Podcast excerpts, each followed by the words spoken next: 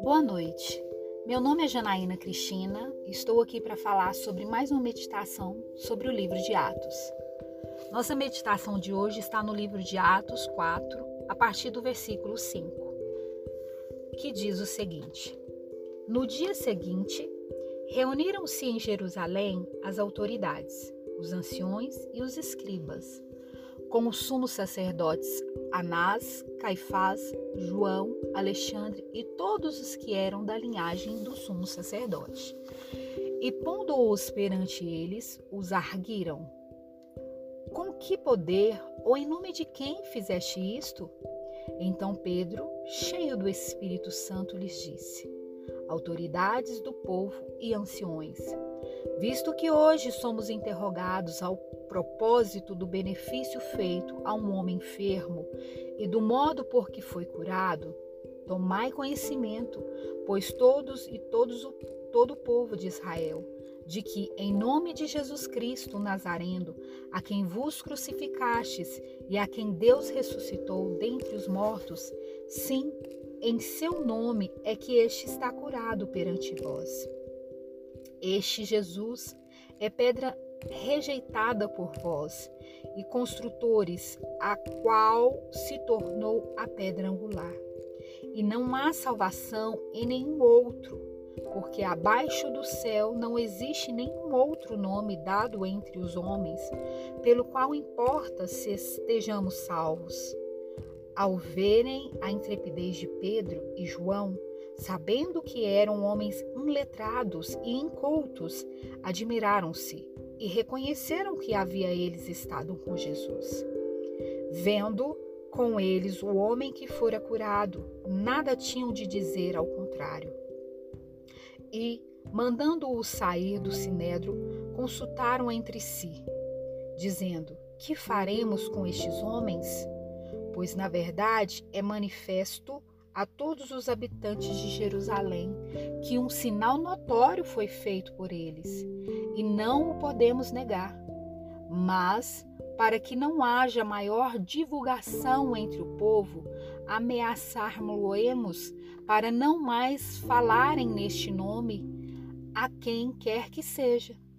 Chamando-os, ordenaram-lhes que absolutamente não falasse nem ensinasse em nome de Jesus.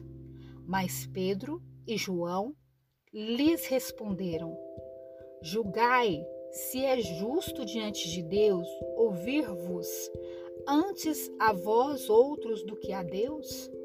Pois nós não podemos deixar de falar das coisas que vimos e ouvimos. Depois, ameaçando-os mais ainda, os soltaram, não tendo achado como os castigar por causa do povo, pois que todos glorificavam a Deus pelo que acontecera. Ora, tinha mais de 40 anos aquele em que operara essa cura milagrosa. Uma vez soltos, procuraram os irmãos e lhes contaram quantas coisas lhe havia dito os principais sacerdotes e anciões. Ouvindo isso, unânimes, levantaram a voz a Deus e disseram: Tu, Senhor, soberano, que fizeste os céus e a terra, o mar e tudo o que nele há, que fizeste por intermédio do Espírito Santo, por boca de Davi, nosso pai, teu servo, por que se enfureceram os gentios e os povos imaginaram coisas vãs? Irmãos, é maravilhoso essa passagem. Pedro e João foram presos e levados ao sinédrio. Pedro e João estavam sendo questionados a respeito da cura daquele coxo no templo. É, o poder, com que poder eles tinham feito aquela cura? Com que autoridade? No nome de quem fizeram tal coisas? E Pedro diz que, vendo que está sendo interrogado pelo fato de um enfermo ter sido curado, Pedro diz que tal fato ocorreu em nome de Jesus, o Cristo, o Nazareno, o qual aquele povo negaste, o qual aquele povo crucificaste, mas o qual Deus, em sua infinita graça, ressuscitou esse Cristo entre os mortos. E foi no poder e na autoridade deste nome que aquele homem foi curado. Então eles são soltos e procuraram seus irmãos e contaram o que havia acontecido, tudo que havia acontecido ali no Sinédrio com eles. E ouvindo isso, todos, unânimes, levantaram-se uma só voz a Deus. Eles se levantaram em oração, todos começaram a orar, a clamar ao Deus Altíssimo, a quem pode todas as coisas, a quem soluciona todos os problemas, a quem realmente tem o poder de curar todas as doenças quem tem todo o poder e autoridade para solucionar todas as causas. Aqueles homens nem um momento hesitaram, eles não perderam tempo, eles não olharam o tamanho do problema, eles não pararam para ficar comentando sobre aquele problema, eles não perderam tempo, eles foram direto na fonte, a fonte do poder. Muitas vezes nós nos deparamos com situações adversas em nossas vidas. E muitas vezes nós ficamos remoendo aquele problema. Muitas vezes nós contamos para uns, para ver se se alivia. De nada adianta. Devemos recorrer direto à fonte, ao Deus Altíssimo, ao Deus Todo-Poderoso o qual tem realmente o poder de solucionar todas as causas. Mas devemos estar como Pedro e como João, cheios do Espírito, para que a gente possa ter essa sensibilidade de não achar que podemos qualquer coisa, que conseguimos de nós mesmos, ou até mesmo colocar nossas expectativas em homens. Somente Ele, o Deus Todo-Poderoso, pode solucionar tudo.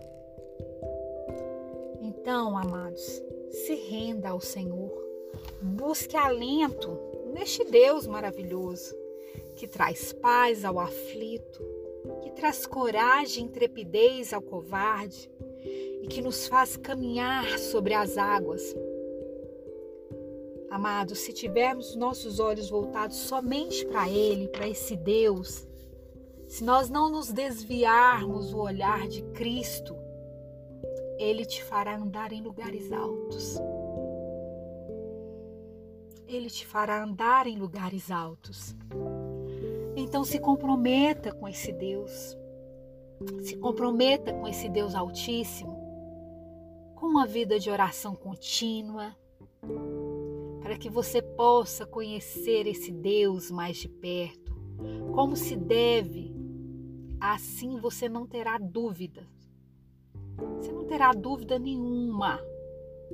Na hora do arroxo, na hora da dificuldade, você não perderá mais tempo. Você buscará direto da fonte. E essa fonte solucionará todas as coisas, todas as suas aflições, todos os seus problemas, todos os seus embates. Confie nesse Deus Altíssimo. Confie nele 100%. Entregue todas as suas angústias a Ele. Descanse tão somente no Senhor. Pois é do Senhor todo o trabalho, é somente dele. O seu único e exclusivo trabalho é descansar em Deus, é descansar nesse Cristo, é descansar nessa fonte. Eu desejo a você uma noite abençoada, cheio da graça, cheio da paz do nosso Senhor Jesus Cristo, a fonte que tudo pode.